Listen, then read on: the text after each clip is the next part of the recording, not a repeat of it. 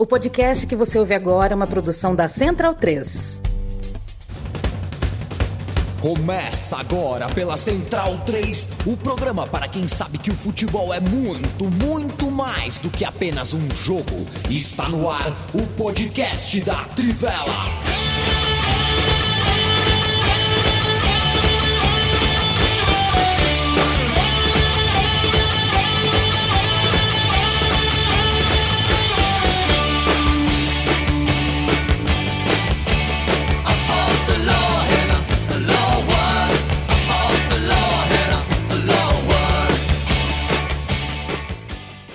Bom dia, leitoras e leitores da Trivela, ouvintes da Central 3. Está começando mais uma edição do podcast em parceria aqui do estúdio Mané Garrincha com a redação descentralizada da Trivela. Quinta-feira, dia 17 de agosto, agora são 10 e 10 da manhã. É, lembrando né, que durante a Copa do Mundo Feminina a gente tem as edições ao vivo é, pelas manhãs, né, aproveitando o fuso do outro lado do mundo, lá da Australásia. É, e começando aí o, mais essa edição para falar né, das semifinais, tanto da Copa do Mundo Feminina quanto da Copa do Brasil e um tiquinho assim de Supercopa Europeia. Leandro Stein, e aí, como estamos? Tudo certo, talvez hoje eu tenha que ficar um pouquinho mais no mudo do que de costume, porque acabei de perceber que estão pintando a minha janela aqui. Pinturas de prédio, mas vamos embora.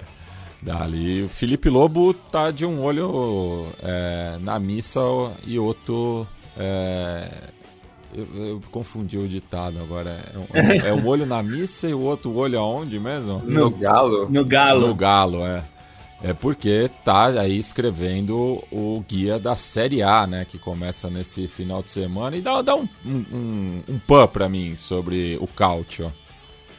É. Bom, bom, primeiro bom dia para todo mundo. Bom dia, boa tarde, boa noite para quem for ouvir em outro horário. É, Bom, bom, é, é, o curioso é que eu, eu tô fazendo o guia dos times. Eu acho que vamos ter uma briga. Metade da tabela vai brigar para não cair. Eu tô com essa. Tem alguns times. Eu posso até adiantar. Tipo, o Frosinone, se não cair, é um milagre. É, o, o, time tá pior do que tava na Série B. Olha Perdeu que da, última, da última vez que você falou uma coisa parecida, o cara saiu campeão, viu? É, não, mas não foi isso. Né? Não foi porque isso, não. Com o Leicester, eu já falei quando Sim. contrataram o Ranieri, que aliás, Ranieri vai ser o técnico do Cagliari nessa edição, né? E tá candidato ao rebaixamento também. Candidato ao rebaixamento também. É, e, e eu só falei que com a troca o time tinha brigado para não cair, né? Com é. o Leicester na temporada 14 e 15, eu, ah, com, a, com o Ranieri, que o último trabalho tinha sido perder duas vezes das Ilhas Faroe com a Grécia, é, era candidato a ser rebaixado. O que, o que era de, de, acabou de verdade, campeão, é. né? Pode acontecer, eu duvido que isso é, com o Frosinone, o Frosinone não, não com certeza não vai acontecer. É.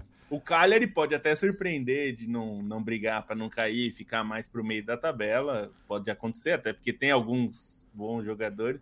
Mas o que me impressiona é isso, assim, a dificuldade que os times têm. Eu acho que isso reflete também um pouco o futebol italiano, né? Que é, tem uma dificuldade financeira, né? Se a gente pensar mesmo dos times de cima, é, a preocupação muitas vezes dos times da Juventus, da, da Inter, do Milan, da Lazio, da Roma, da, do Napoli, esses times são mais populares e tem algum dinheiro. É não, é, a preocupação parece mais não perder seus jogadores é, e tentar repor os que saem do que trazer grandes estrelas, né?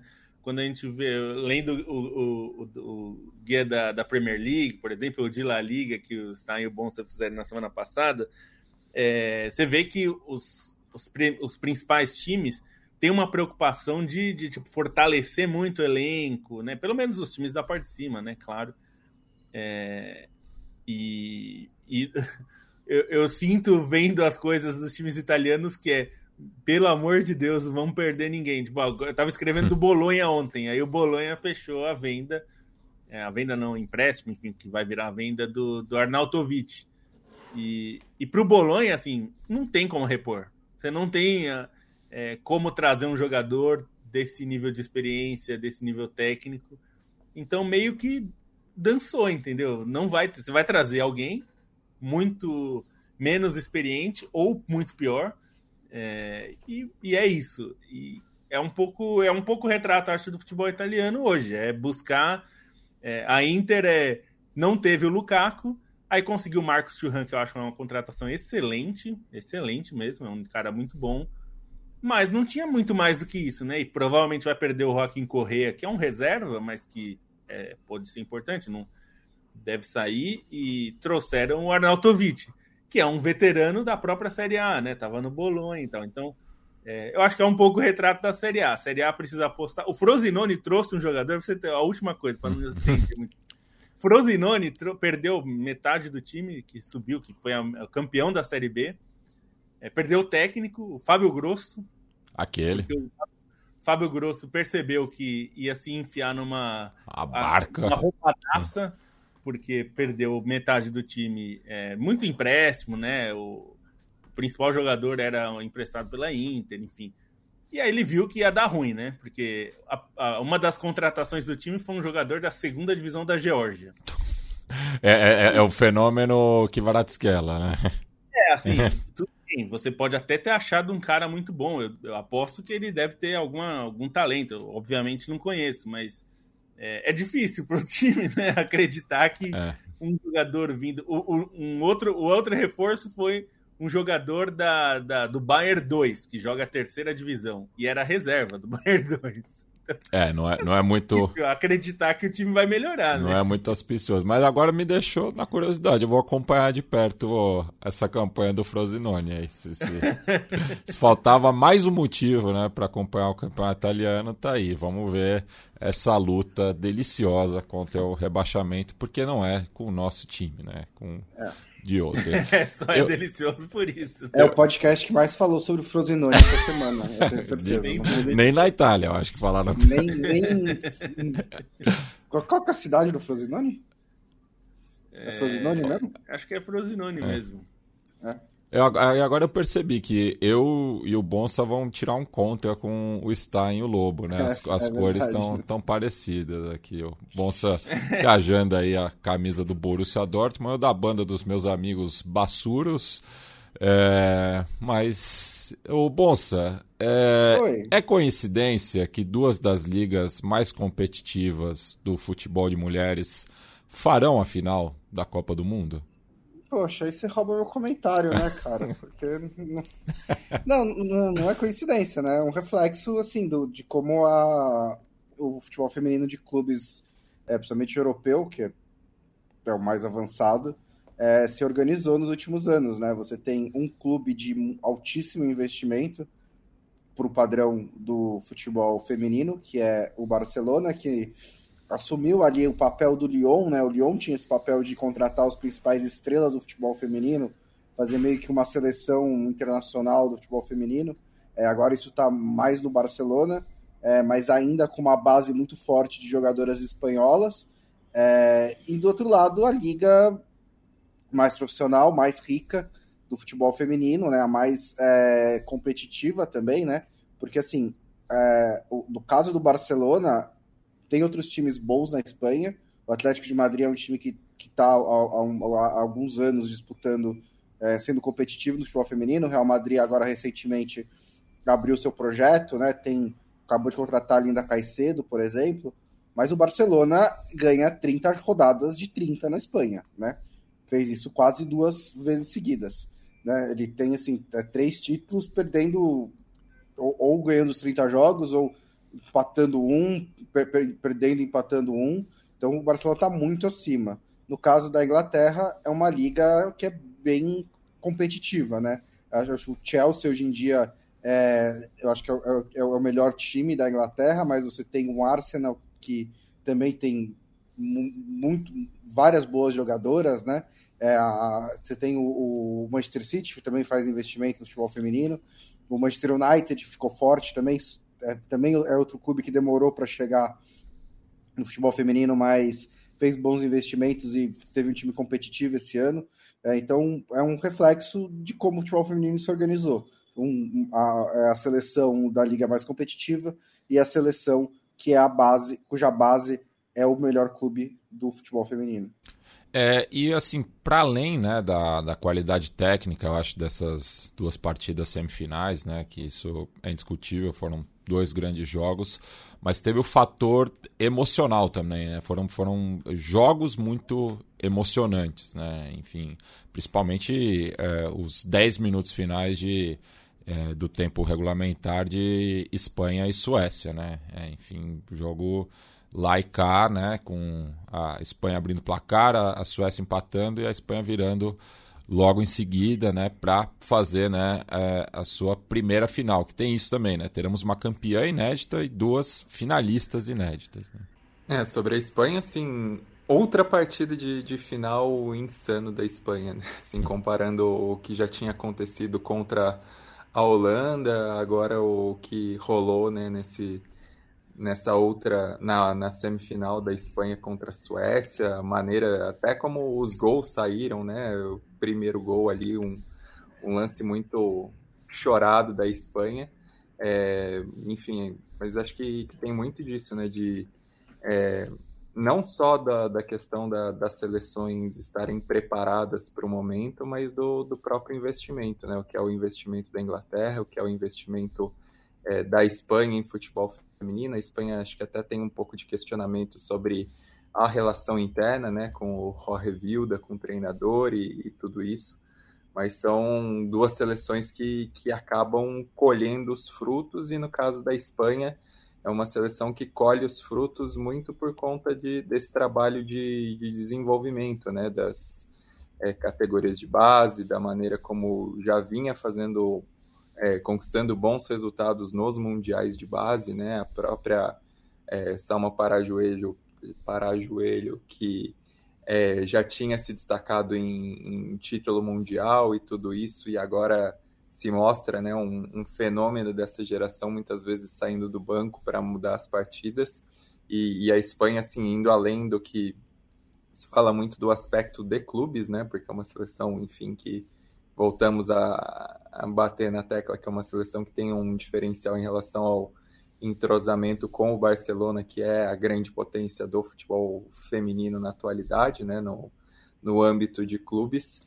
É uma seleção que, no geral, assim, em qualidade individual, também está muito bem servida, né? A equipe que consegue dominar suas partidas, muitas vezes não consegue transformar esse domínio num placar elástico e esses dois últimos jogos também mostraram isso, né? Contra Holanda e contra a Suécia, o time demorou para transformar esse domínio territorial num, num resultado mais concreto, mas é uma seleção que individualmente tem muitas jogadoras é, de qualidade, né? Considerando o que a Bomati vem jogando na Copa, o que a Hermoso vem jogando na Copa, que talvez seja a melhor jogadora do Mundial. Acho que dá para, ainda mais com a Espanha na final, dá para discutir a, esse, esse papel da Emoço no time. É, tem a Putédias que tem feito uma Copa do Mundo abaixo e que, mesmo sendo titular nesse jogo, é questionável assim se ela deva continuar na, no 11 inicial, mas enfim, é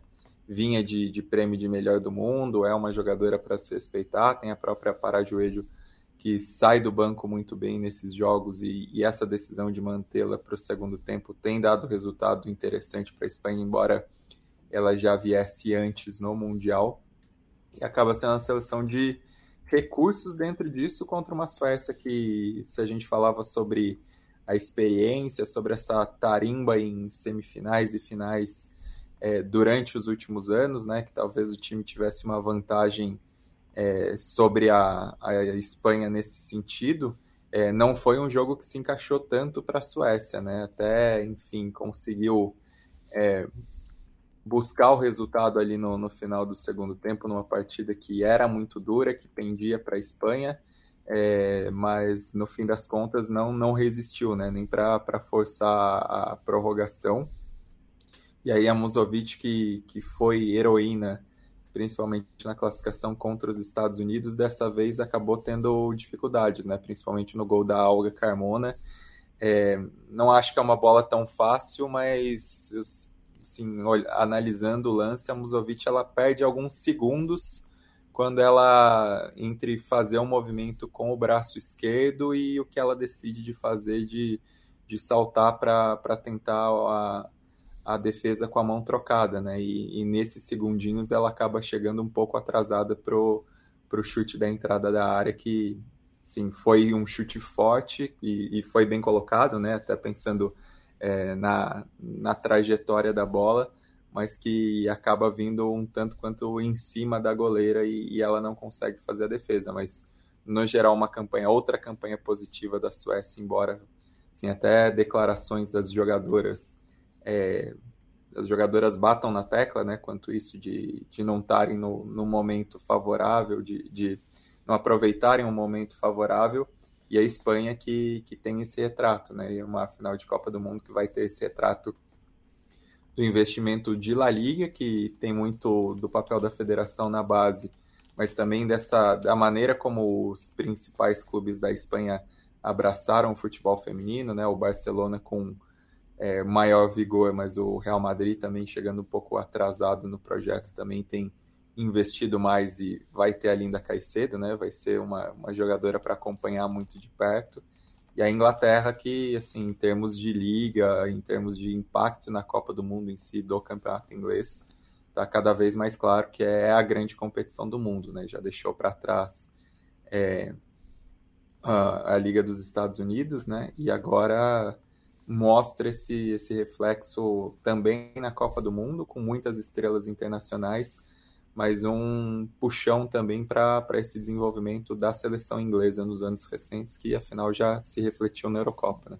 É, e a, a, Suécia fica essa sensação, né, é, ainda mais vendo aí essa final né, entre Espanha e Inglaterra, de que é, perdeu o bonde da história, né, porque é, organiza né, a segunda Copa do Mundo, tem ali um, no, no começo né, da, da, da, da Copa da, da, do Campeonato Europeu Feminino, né, que depois vai é, receber a mesma nomenclatura do masculino, um, um, um pequeno domínio do UMEA, né, que talvez tenha sido né, um dos grandes times é, europeus femininos é, depois a, acaba perdendo nessa mesma época né, a final da Copa do Mundo para a Alemanha em 2003 e agora é, não consegue né, é, vencer a Espanha muito por conta dessa questão organizacional. Né? É, e falando agora da Inglaterra, né, que não é nenhuma surpresa, né, bateu terceira semifinal é, consecutiva, né? Como dizem os próprios espanhóis, né? La terceira é la vencida. É, é atual campeã europeia e fez um jogo. É, eu, eu, acho que foi a melhor atuação da Inglaterra até aqui, né, na Copa do Mundo Feminina. É, não vinha né, fazendo é, bons jogos, né, mas foi muito dominante contra a Austrália, jogando né, num, num, num estádio hostil, né, enfim, contra as anfitriãs, mas conseguiu uma classificação merecida, né? principalmente é, depois do, do empate, né? que acho que conseguiu colocar a bola no chão, contou um pouco de sorte, né? mas é, a sorte favorece é, quem está melhor preparado. Né? É, eu acho que o, o ponto relevante nisso, sobre a sorte, é que a Inglaterra está com uma força mental muito boa nessa Copa do Mundo para não se desesperar nesses momentos e esperar, esses, e esperar é, essas chances aparecerem, né? Porque contra a Colômbia foi parecido também, né? Foi uma situação adversa. A Inglaterra sai atrás da Colômbia, logo depois consegue o empate, é, mas não se, se, se desespera ao longo da partida inteira. E acho que esse, o desafio de não fazer isso nessa nesse jogo contra a Austrália era maior, né? Porque a, Inglaterra era o melhor time, é, mas aí a Sanquer faz um golaço que para a seleção da casa, né, incendeia o estádio inteiro. E era muito fácil para as jogadoras inglesas, tipo, caírem nessa caírem nessa, tentar ficarem nervosas, tentar perder um pouco a cabeça, mas a Inglaterra se manteve concentrada. É, pouco depois apareceu a oportunidade, né, num erro da, da zagueira da, da, da defensora é, da Austrália, e a Inglaterra conseguiu voltar à frente e até segurou uma pressão também da Austrália nos minutos finais para é, matar no contra-ataque, né? É, a, um, também um belo gol da Alessia Russo, que também é, na, na Eurocopa já tinha feito vários gols importantes. É, acho que a, a, a, história da Inglaterra na competição é um pouco diferente da da Espanha. Né? A Espanha acho que teve um desempenho um pouco mais é, estável, tirando a pane contra o Japão na fase de grupos, é, mas no geral um desempenho mais estável. E a Inglaterra foi meio que subindo de, de produção, né? Começou bem devagar, com problemas no ataque, principalmente. É, na, no mata-mata, né? Acho que no, no, geral teve alguns teve problemas para fazer gols, para tentar quando 0 a 0 com a Nigéria, depois é, fez jogos mais travados, mas foi crescendo de rendimento e concordo que na semifinal acabou emplacando é, seu melhor jogo, que era o que a gente vinha falando né, durante a Copa, que um time com a qualidade da Inglaterra, estando nas quartas, estando no mata-mata, só precisava emplacar um bom jogo, poderia chegar na final, e agora chegou. Bem, e boa estreia da Sanquer, né? É, antes tarde do que nunca, né? É, fez o golaço, mas também ficou, né? Aquele gosto amargo, né? No, nas duas bolas que ela poderia é, ter empatado e até virado o jogo, né? E daí sim seria muito difícil que as Lionesses vencessem as Matildas. É, a Sanquer acho que jogou bem no geral, né? Assim, além do gol, ela fez uma boa partida também, assim é, fazendo a, a, dupla, a dupla de ataque com a Mary Fowler, que é uma das, dos destaques da Copa também, né? Ela puxou uns contra-ataques, saiu da área, viu que ela estava tentando, né? Assim, é difícil falar que ela fez falta, porque a Austrália chegou longe com ela, e no jogo que a Austrália perdeu, ela foi uma das melhores em campo, então ela chegou a tempo, né, para levar a Austrália o mais longe possível, mas é, a Copa da Austrália poderia ter sido um pouco diferente se a Sanquer não tivesse machucado, mas é, é, fico até tipo, feliz para a história da Sanker, que é uma das grandes jogadoras da história do futebol feminino, que ela tenha tido a possibilidade de ter pelo menos o momento, né, da, na Copa do Mundo em casa da Austrália, esse golaço que ela vai lembrar, porque é, é importante para marcar uma carreira tão, tão, tão grande.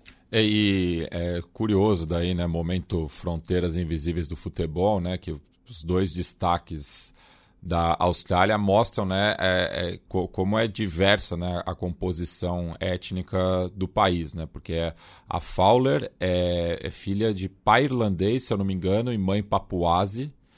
E a Sanker é filha de um inglês nascido na Índia, é, de fruto de um, de um relacionamento é, birracial, né? Então é, é, muito interessante, né? Esse aspecto da, da seleção australiana jogando contra a antiga metrópole, né?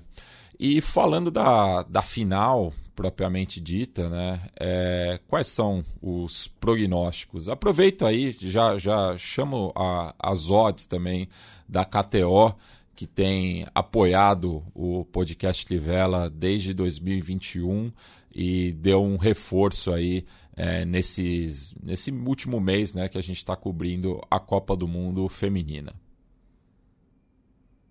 Vamos lá, então. É, para pegar as cotações aqui para começar, Matias.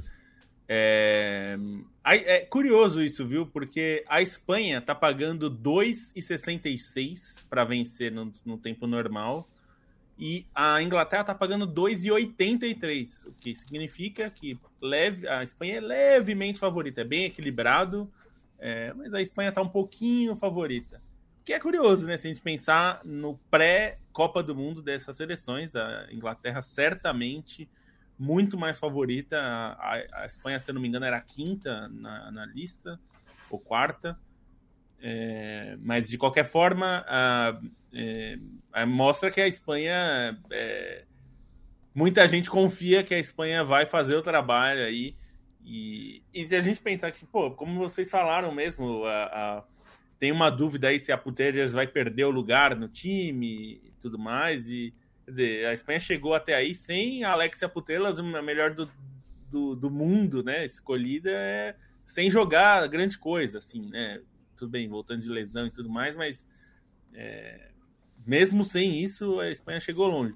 Eu, particularmente, se eu fosse apostar, apostaria mais na Inglaterra.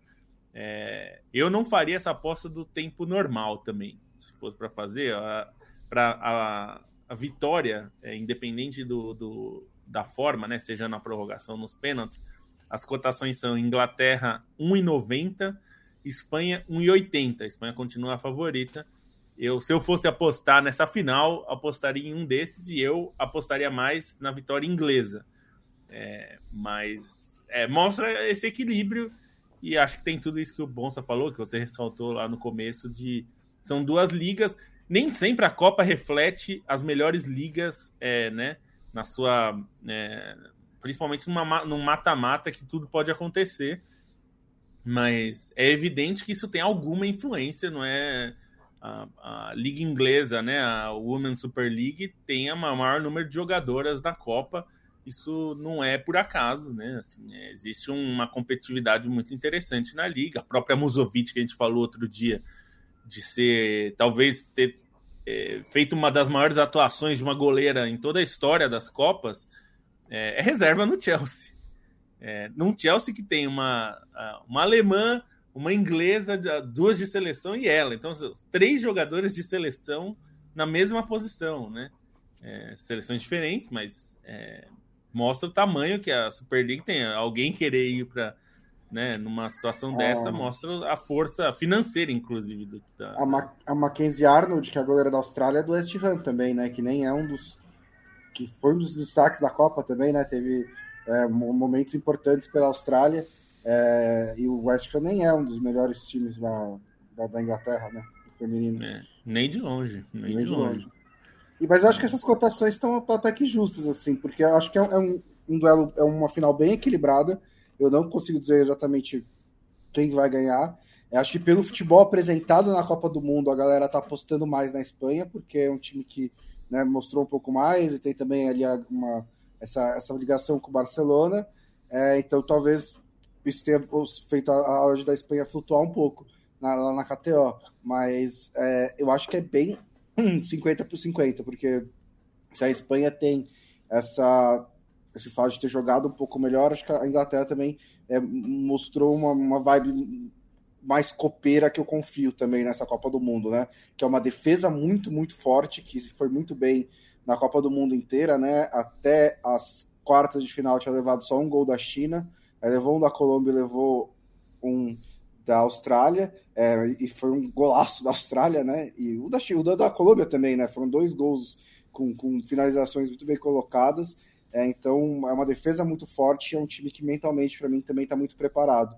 Então, por uma final, eu acredito, eu acreditaria um pouco mais na Inglaterra do que na Espanha, mas eu acho que é quase 50-50 essa final, muito, muito equilibrado. E sempre lembrando, né, que entraremos ao vivo é, uma horinha, né, mais ou menos, após é, o final da decisão, né, seja por é, na, no tempo normal, na prorrogação ou nas penalidades. Então, calculem aí mais ou menos uma hora né, é, depois da decisão do próximo domingo, que começa às sete da manhã, direto de Sydney.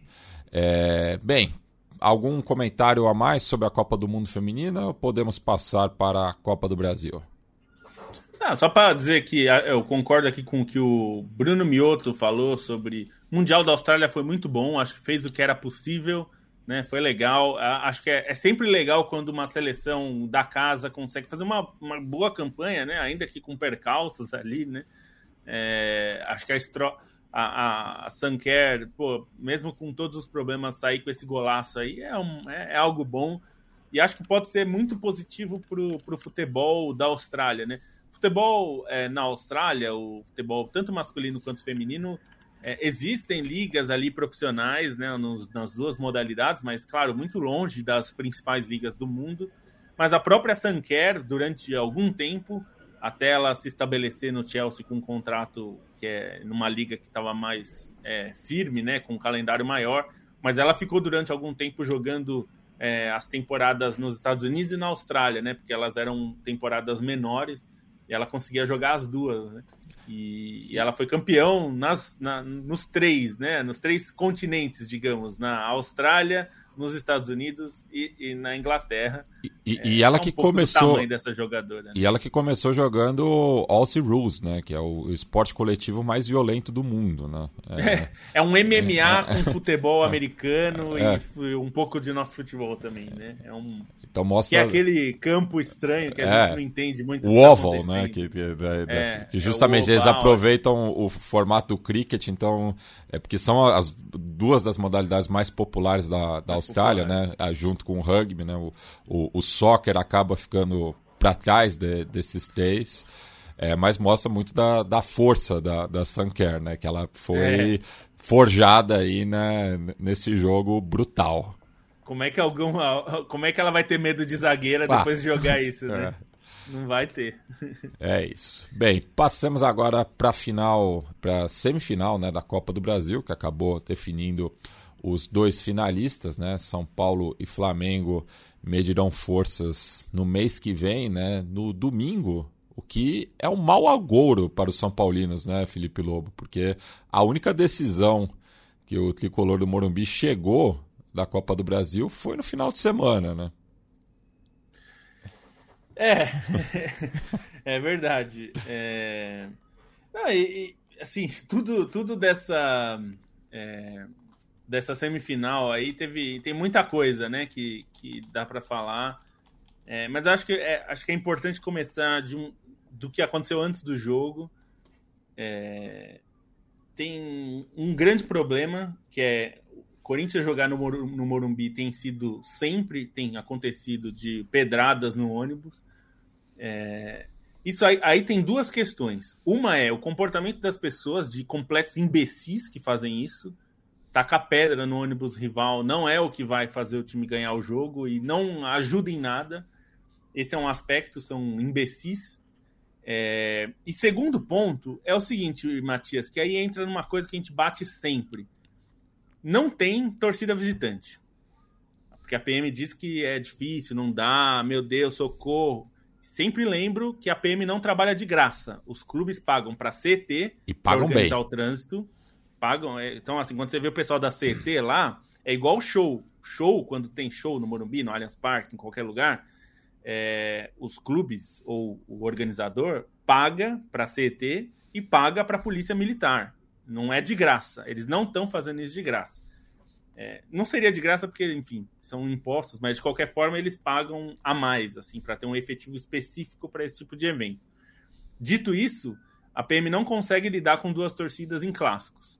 E não consegue lidar com um clube que está hospedado a 3 quilômetros do estádio. Corinthians ficou no hotel próximo ao Morumbi e não consegue oferecer segurança também para escoltar direito o ônibus, que levou uma hora para andar 3 quilômetros até o estádio, levou todo aquele negócio do atraso e tudo mais. Então a minha, a minha questão é a seguinte, Matias: eles vão propor o que agora? Que não tenha torcida? É. Ou talvez que não tenha jogo também. É, daí, daí facilita. Futebol? Né? futebol é esporte, esporte pobre. É. Sei lá, melhor ter show o tempo todo. É, então, assim, tem essas duas coisas. As pessoas são idiotas e são criminosos, né? Tacar é, pedra é obviamente coisa de imbecil e criminoso. É, mas também é papel da polícia e da, das autoridades que estão cuidando disso, que fazem a escolta, não deixar que isso tudo aconteça. Primeiro, não deixar que aconteça o evento de, de agressão, de pedrada, tal. Dá para você tentar evitar isso. É, e segundo, é, não deixar atrasar, porque no fim atrasou o evento, enfim, então é, e, tudo e, ruim, né? E, e, assim, é, uma forma de coibir isso é justamente os dois ônibus chegarem juntos. Né? Chegarem né? juntos. O, né? o, o, o, que já ocorreu em outras oportunidades, né? Mas, é, enfim, eu estava do, do lado de, de fora do Morumbi, né? É, já estava tudo fechado ali, né? Por volta da, das 5 da tarde.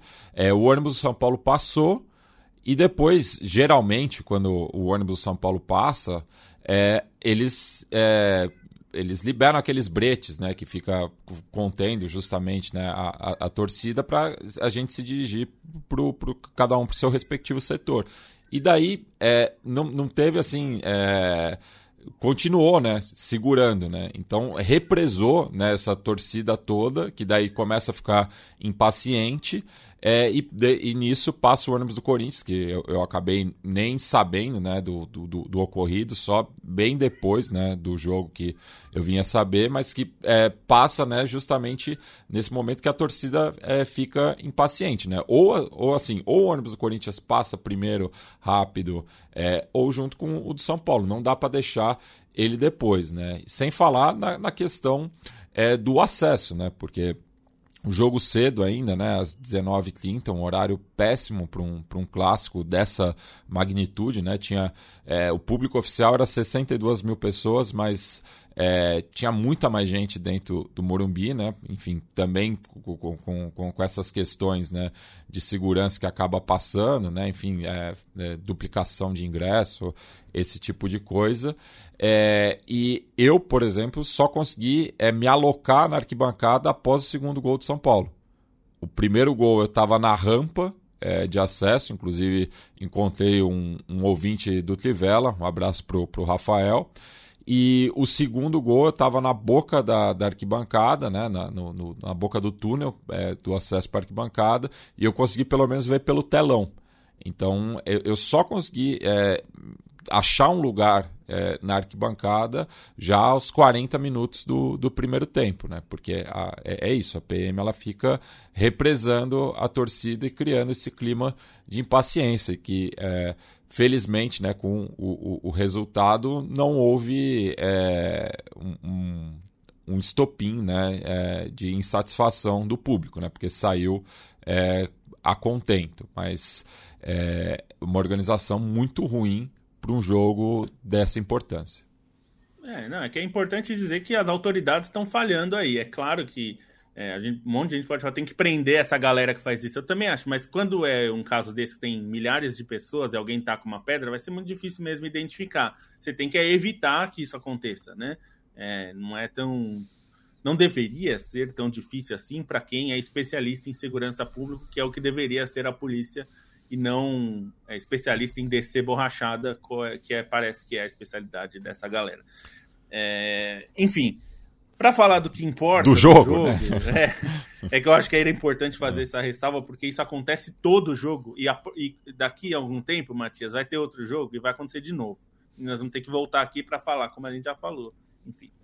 É, mas, enfim, em campo, é, eu fiquei muito impressionado com a apatia do Corinthians. Assim, é, se esperava a postura que São Paulo teve em campo, eu era acho que todo mundo esperava. O São Paulo estava perdendo o confronto e entrar em campo para pressionar o quanto conseguisse, né? Dentro das suas possibilidades ali. É, me surpreendeu não a postura do São Paulo, mas a postura do Corinthians que pareceu primeiro aceitar isso com passividade e não só aceitar, como não tinha absolutamente nenhuma arma para contra-atacar ou causar problemas ao São Paulo. Durante ali os primeiros 15 minutos do jogo, o Corinthians não tocou na bola, assim, praticamente. Claro, estou exagerando aqui. É, não, não, não, conseguiu trabalhar nenhuma jogada, não chegou ao ataque. É, o que eu acho, assim, uma coisa é, tudo bem, você vai ser pressionado, e acho que o Corinthians esperava que o São Paulo tivesse essa postura, mas era importante para o Corinthians ter algum escape para deixar o São Paulo é, também precavido, né? Não, não e, e, o que aconteceu foi que o São Paulo foi para cima com tudo e estava jogando praticamente com 10 jogadores no campo do Corinthians, assim, porque o Corinthians não causou, causou nenhum problema para o São Paulo, né? nenhum, nenhum problema. Foi começar a jogar, assim, ter algum, alguma jogada trabalhada ali com 28, 29 minutos, quando começou que o São Paulo arrefeceu um pouco e aí as coisas. Aí o Corinthians começou a chegar com a bola mais trabalhada ao ataque. Não causou grandes perigos no primeiro tempo, mas pelo menos chegou ao ataque. E, e, e achei que assim o Corinthians saiu primeiro. É, o primeiro tempo saiu com 2 a 0 que saiu barato, poderia ter sido mais. São Paulo desperdiçou muito. E também nos primeiros minutos do segundo tempo, são Paulo perdeu a chance de matar o jogo. Sofreu no final ali, sofreu porque o, o Corinthians resolveu jogar só na, no último terço do jogo, digamos, né? Na, na mais é, do meio para o fim do segundo tempo, que Corinthians foi para cima aí, enfim, tem nuances ali de. Acho que as mudanças que o São Paulo fez foram ruins. Os jogadores, tirando o Gabi Neves, que entrou bem, mas também quem saiu, tal, todas as escolhas ali, o São Paulo acho que mexeu mal no time e o Corinthians mexeu bem. E eu fiquei pensando por que, que o Wesley não jogou mais tempo no Corinthians, porque o Wesley entrou, Incendiou causou um problemaço, fez o Rafinha trabalhar como não tinha trabalhado a eliminatória quase toda. É, teve que sof sofreu ali do lado esquerdo do, do, ataque do Corinthians. O Wesley causou muito problema. É, o Juliano entrou bem também, né? Também acho que é, me deu a sensação de que talvez ele pudesse jo ter jogado mais. É, mas de qualquer forma, é, São Paulo poderia ter matado o jogo antes, não matou e correu um risco seríssimo, porque o Corinthians perdeu chances que poderia ter levado aos pênaltis e se o Corinthians leva o jogo para os pênaltis, mesmo não jogando nada, é, chegaria gigante nos pênaltis, né? Porque teria se salvado é, de um jogo ruim, ido para os pênaltis. Tem o Cássio, que é um excelente goleiro e um excelente pegador de pênaltis, então tinha tudo, podia ter sido um grande desastre para São Paulo, né? É, embora tenha jogado muito bem, quando você tem um rival é, como é o, o Corinthians para o São Paulo, né? O Corinthians vence tem, é, no, no, confronto direto de mata-mata, o Corinthians venceu muito mais do que perdeu, né? É, em relação ao São Paulo. Então, é, o, o, São Paulo não poderia ter dado essa chance que deu ao Corinthians de estar vivo aos 30 minutos do segundo tempo. Era para ter matado o jogo, feito pelo menos o terceiro gol, que deixaria a situação melhor. Mas, de qualquer forma, é algo que acho que o São Paulo tem muito que comemorar, porque foi um jogo muito bom e mereceu a classificação de fato pelo que fez. É, só, só para colocar isso em perspectiva que o Lobo falou, né, de desde, é, o São Paulo ficou né, da, da semifinal do Paulista de 2000 até a semifinal do Paulista de 2022, é, passou por nove confrontos eliminatórios contra o Corinthians sem conseguir vencê-lo. Né?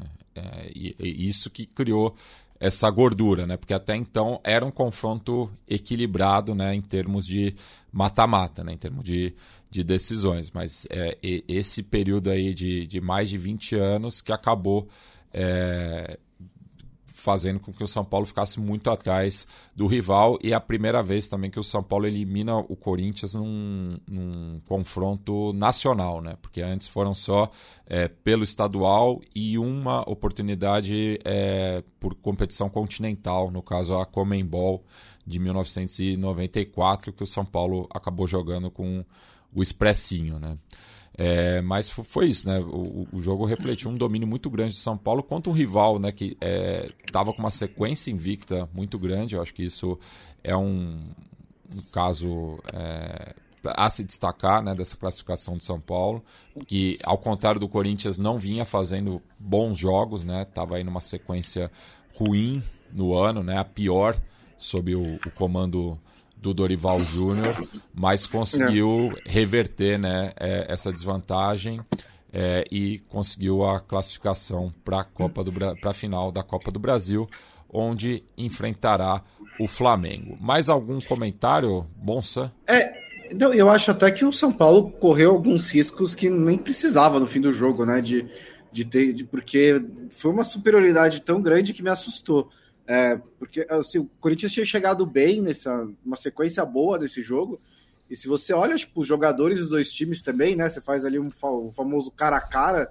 Tipo, o São Paulo não é imensamente melhor do que o Corinthians, assim, para dar um baile no Corinthians 45 minutos, é, o que me deixou bem assustado, né? Porque o trabalho do Luxemburgo parecia estar progredindo, tinha uma vantagem para poder administrar. É, não sei se acho, fez isso um pouco demais, mas acho que nem foi o caso, na real. Foi mais mesmo uma um encaixe do jogo do São Paulo que foi, que foi muito superior ao do, ao do Corinthians e me deixou um pouquinho assustado com o Corinthians. Acho que é, o final ali, beleza, poderia ter encontrado um gol, teve algumas oportunidades, mas é, foi um, uma, uma semifinal bem, bem clara qual era o melhor time entre os, é, nesse segundo jogo. Bem, passemos agora para o confronto do Maracanã, né, no qual o Grêmio tinha uma missão duríssima, né, que era reverter uma desvantagem de dois gols é, que sofreu em, em, seus domínios, né? Na, na arena ali localizada no o Maitá, no limite é, da capital gaúcha. É, e até fez um bom jogo, né? Mas é, é, era muito difícil as condições, né? E mesmo com, com a crise do Flamengo, tudo que isso que foi acumulando, é, a equipe rubro-negra conseguiu né, a classificação para mais uma final de Copa do Brasil. É um jogo assim que, pelas circunstâncias da semana, pelo contexto, o Flamengo teve como grande adversário para minar o ambiente o próprio Flamengo, né? E assim, também pensando no que foi a eliminação na Libertadores e o clima interno e tudo isso, é, o Grêmio tinha uma oportunidade boa depois do que foi a, a derrota na ida, né? Do que foi o resultado na ida, do que foi é, a diferença no placar da ida. E, e, assim, realmente, o Grêmio fez uma boa partida, fez uma partida pelo menos para abrir o placar, né? Teve bola na trave, é, criou muitas chances, é, conseguiu acuar o Flamengo, conseguiu é, criar muitos espaços na defesa do Flamengo, que, que acabou sendo importante para essa é, possibilidade de reação do Grêmio. Flamengo acabou contando com um pênalti que os gremistas reclamaram bastante, né? E, enfim, mas foi um, um gol que quebrou um pouco o que era o momento da partida, que poderia ser um, um final bastante difícil para o Flamengo. É, garantiu essa vitória e, e, aí esfriou de vez o que, o que era uma reação do Grêmio, mas é um momento do Flamengo que não transmite confiança, né? Assim, é um time que por vezes faz algumas boas partidas, mas a, a, sequência é muito mais complicada do que favorável. A eliminação na Libertadores tem um peso muito grande, né? Assim, é, não só pela maneira como aconteceu, pela reviravolta que o, que o Olímpia foi capaz, mas também pelo peso que tem uma, uma Libertadores no planejamento de um time como o Flamengo, com o orçamento do Flamengo, com essa necessidade de, de buscar grandes títulos, né? E mesmo que se naturalmente se respeite o Olímpia pela camisa que tem, pela história na Libertadores que tem, pelos três títulos que tem, é, é uma diferença de orçamento muito grande para ignorar, né? O, os efeitos desse resultado sobre o Flamengo, os efeitos é, disso tudo do que não é um, um clima bom em relação ao que o clube já teve em outros momentos recentes, o que teve, enfim, em relação às, aos títulos recentes, o trabalho do São Paulo é questionável, né? Assim, independentemente do que, assim, até acima do, do que acontece de, de briga interna, de discussão, de se está fechado ou não está com o treinador, é o, o, trabalho em campo do, do São Paulo ele não se desenvolve, né? Não é, não é um trabalho claro como se esperava que ele pudesse realizar e que até assim, pegando o histórico recente dele no Sevilha é algo que já não foi novo, né? Porque ele saiu do Sevilha porque parecia que estava querendo inventar mais do que fazer o básico e isso minou o espaço e assim a própria questão defensiva pesou muito no, no Sevilha, né? E só ver o que o Mendilibar conseguiu é, com arroz e feijão, feijão ali para acertar um pouco mais a defesa do São Paulo. Ele, é, não conseguiu. E essa final da Copa do Brasil pro Flamengo acaba tendo um, um peso grande nisso de é, contexto de temporada, né? Por tudo aquilo que não aconteceu para o Flamengo nessa temporada. E até pelo reencontro que vai proporcionar depois da decisão de demitir o Dorival Júnior, do que sim, estava claro que não era uma boa decisão naquele momento, mesmo que existisse acusação de que o elenco já estava muito acomodado, que não sei o que, que o time até teve uma queda em relação ao melhor, ao melhor momento com o Dorival, mas assim, o que aconteceu ao longo do ano mostrou que, que essa demissão foi mesmo um tiro no pé, um boicote da própria diretoria contra o clube e que vai ter um, elementos bastante interessantes até por essa energia do São Paulo, né? Ver o que aconteceu nesse jogo contra o Corinthians. Tinha esse peso extra de ser um clássico, mas é um São Paulo que chega é, sedento por esse título da Copa do Brasil, que é uma conquista que faz falta na, na galeria de conquista do São Paulo, né? Que teve oportunidades no passado até já longínquo pensando que foi aquela final contra o Cruzeiro, principalmente do Marcelo Ramos. Mas é assim, é um momento que o São Paulo parece disposto a aproveitar. Tem um time que no papel pode não, não ter o, a qualidade que tem o Flamengo, mas o que fez nesse jogo contra o Corinthians é muito grande. E, e os próprios efeitos do Lucas Moura vão ser interessantes, né? Porque assim, foi um cara que claramente teve um impacto gigantesco nesse confronto da semifinal. E, e, a própria maneira como ele vibrou, como ele comemorou, e acho que até uma, uma própria questão de redenção pessoal aí, né? Pensando como ele estava um tanto quanto esquecido no Tottenham, mesmo tendo protagonizado momentos importantes, e chega com, com uma vontade de fazer diferente no São Paulo e, e acaba tendo esse impacto que pro Flamengo vai ser um, um fator perigoso, assim, esse essa sede do São Paulo por essa Copa do Brasil vai ser, pelo menos nesse fator comparativo entre os times, um, um ponto no qual os tricolores levam a melhor sobre o Flamengo e o Flamengo, enfim, tendo que acertar, parar as arestas, acertar a situação interna e também se preocupar um pouquinho mais em apresentar um futebol mais convincente. É, e o, o, o, lance do Lucas Moura, né? É, eu até tuitei é, brincando, né? Que é, é, tem um paralelismo com, com o Raí, né? Que é inevitável, né? Há 25 anos, né? Que é, joga só o segundo jogo é, de um mata-mata contra o Corinthians, com uma, tendo que reverter uma desvantagem de um gol. contra o Luxemburgo, do outro lado também, né? Tem, tem essa é, coincidência também. Então, é, e voltando da Europa, né, ambos que saíram do São Paulo para o mesmo clube, né, para o Paris Saint-Germain. Claro, o Lucas acabou rodando é, um pouco mais, mas fica essa curiosidade, né? Passar rapidinho aqui pelos é, recados dos nossos ouvintes, né? O pessoal que está acompanhando ao vivo. O Gladson Rafael Nascimento, sempre presente, ele que tem acompanhado bastante a Copa do Mundo Feminina, diz que está é, no busão a caminho do norte do Paraná e comentou que a Bright é a melhor jogadora da Copa, na opinião dele, né? A defensora inglesa. Júlio Chagas é, nos ouve direto de Stuttgart, na Alemanha. Inclusive, hoje temos uma audiência bastante internacional, não sei se é questão do horário. Caio Januário, o coach Danny pergunta se está tudo bem para o Bonsa. Está hum, tudo bem, Bonsa? Tudo bem, sim. Tudo bem.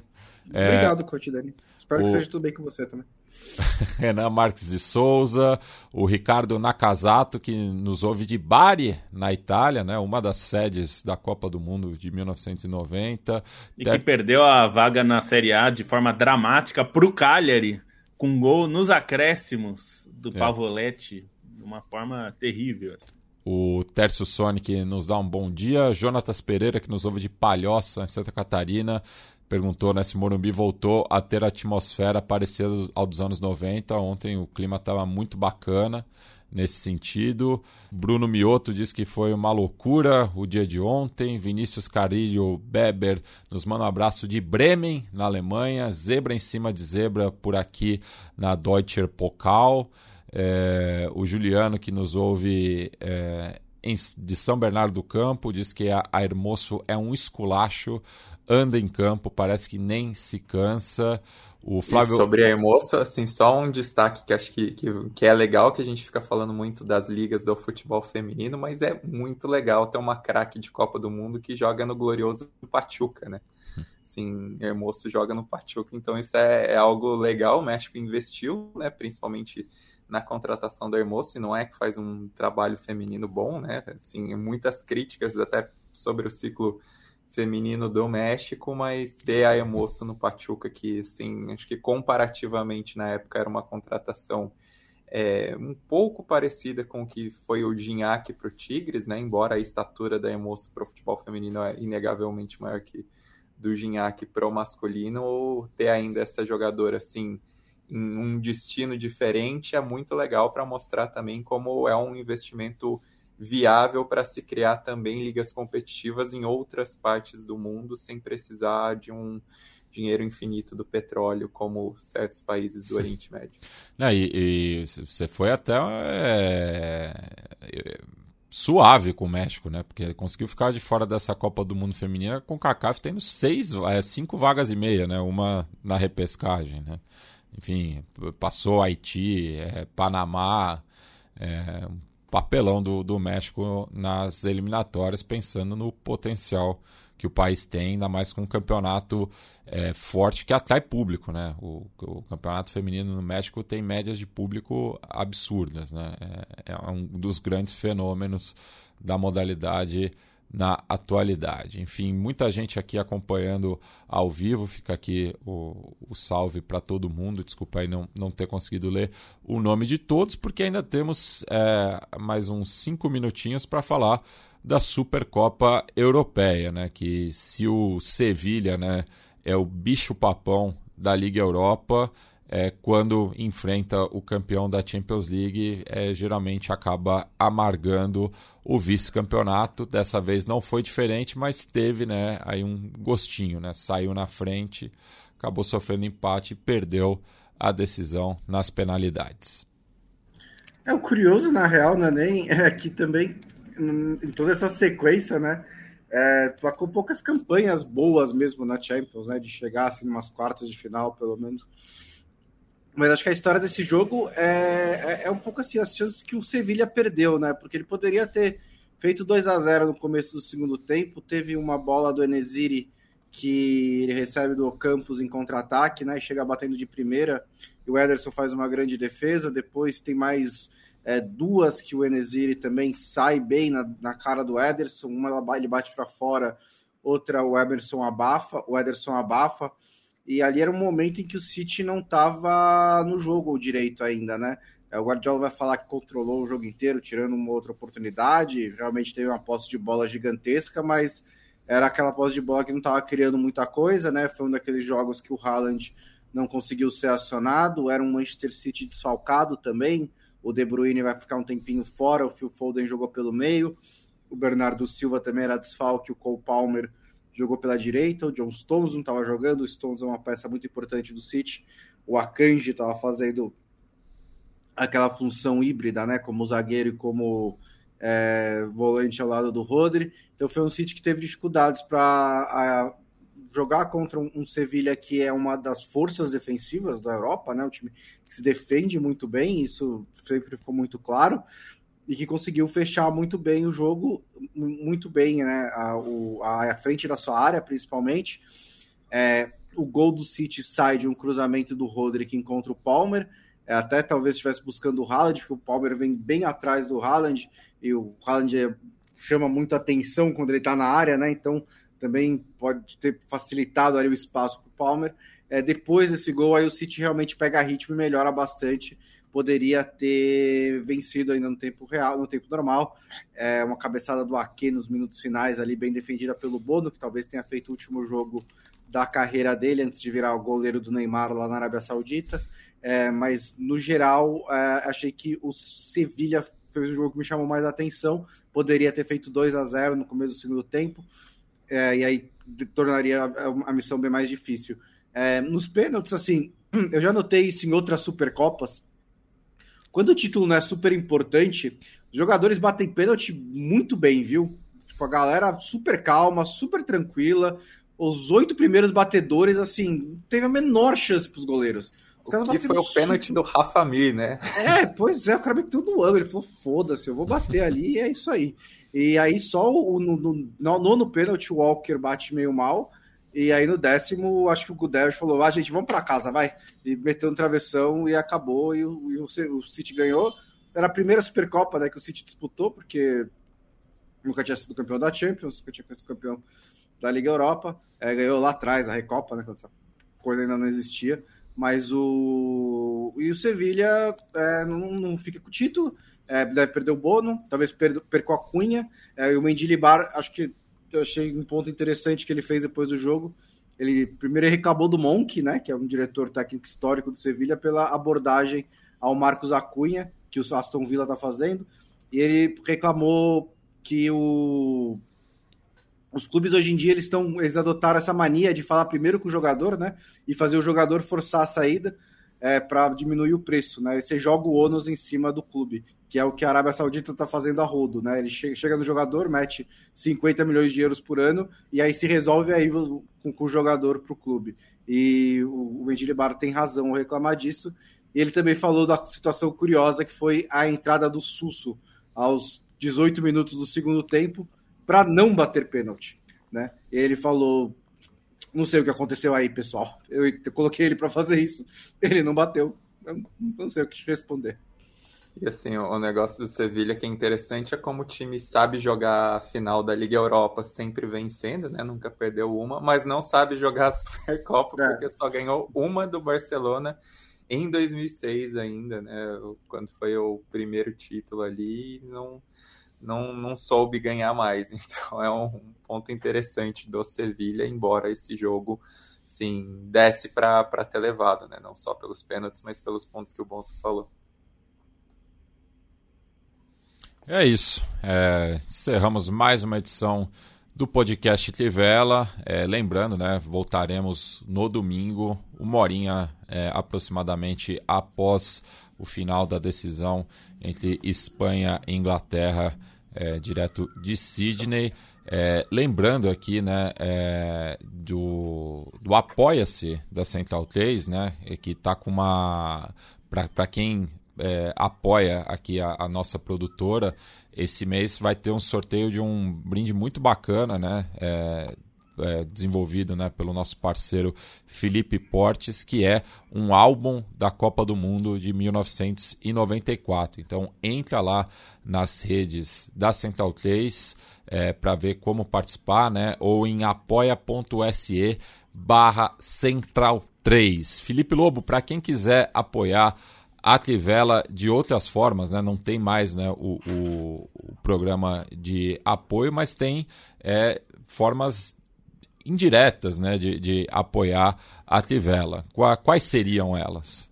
Bom, primeiro de tudo é ouça o podcast, espalhe para seus amigos e entre no site todo dia lá, sempre você vai achar alguma coisa legal. Então entre no site, espalhe o podcast. Mas além disso, tem a loja na Caphead, caphead.com.br barra Trivela.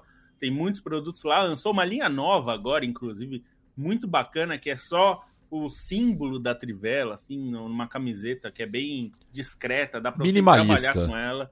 É, assim, a, a pessoa vai perguntar: o que, que é isso? É Paulo Ralph Lauren? Você fala, não, é Trivela, amigo, é muito melhor. É, então tem muita coisa legal também nesse aspecto. E tem a nossa newsletter, que também é sempre legal, a gente produz bastante coisa legal. É, então a gente faz um resumão ali na, na newsletter, que é trivela.substack.com você, se você entrar no site da Trivela, você provavelmente já viu, existe ali um quadradinho para você se cadastrar na nossa newsletter e você recebe ali toda sexta a newsletter com muitos conteúdos nossos, além de um texto que a gente prepara especialmente para a newsletter. Então, entrem lá e se cadastrem. E eu quero deixar dois abraços aqui. Um para o Jonatas Lucas Souza, que está aqui acompanhou a nossa live diretamente da internação dele no hospital. Pô, tô, melhoras para você, Jonatas. Não sei por que você está internado, mas espero que você saia muito bem aí do hospital, fique tudo certo com você. E outro para Glauci Moura, que mandou mensagem ontem, uma São Paulina, está muito feliz com a classificação, diz que é ouvinte é, do podcast, ou, ou tava, diz que estava ansiosa para ouvir o podcast depois da classificação de São Paulo. Então, um abraço também para Glauci Moura que é uma ouvinte ferrenha do nosso podcast. Um abraço aos dois aí, ao Jonatas, que está no hospital, e a Glauci, que é nossa ouvinte. Bruno Bolsante. Asta. Tchau. Asta. Até a próxima. Leandro Stein. Um abraço. Um abraço e um abraço também pro Leandro e a mim se recuperando de seus é verdade. É verdade, males né? nos olhos aí, por isso que não está com a gente novamente. Esperamos que o Yamin se recupere bem e, se tudo estiver certo, estará conosco também no, no domingo para encerrar essa, essa, essa sequência de, de podcasts sobre a Copa do Mundo Feminina. Valeu, gente. Até domingo. É isso. Até domingo e semana que vem também. Aliás, domingo já faz parte da semana que vem, né? Mas teremos também o programa é, ao longo da semana, né? Mas a gente informa tudo ali pelas redes sociais da Trivela. Até logo.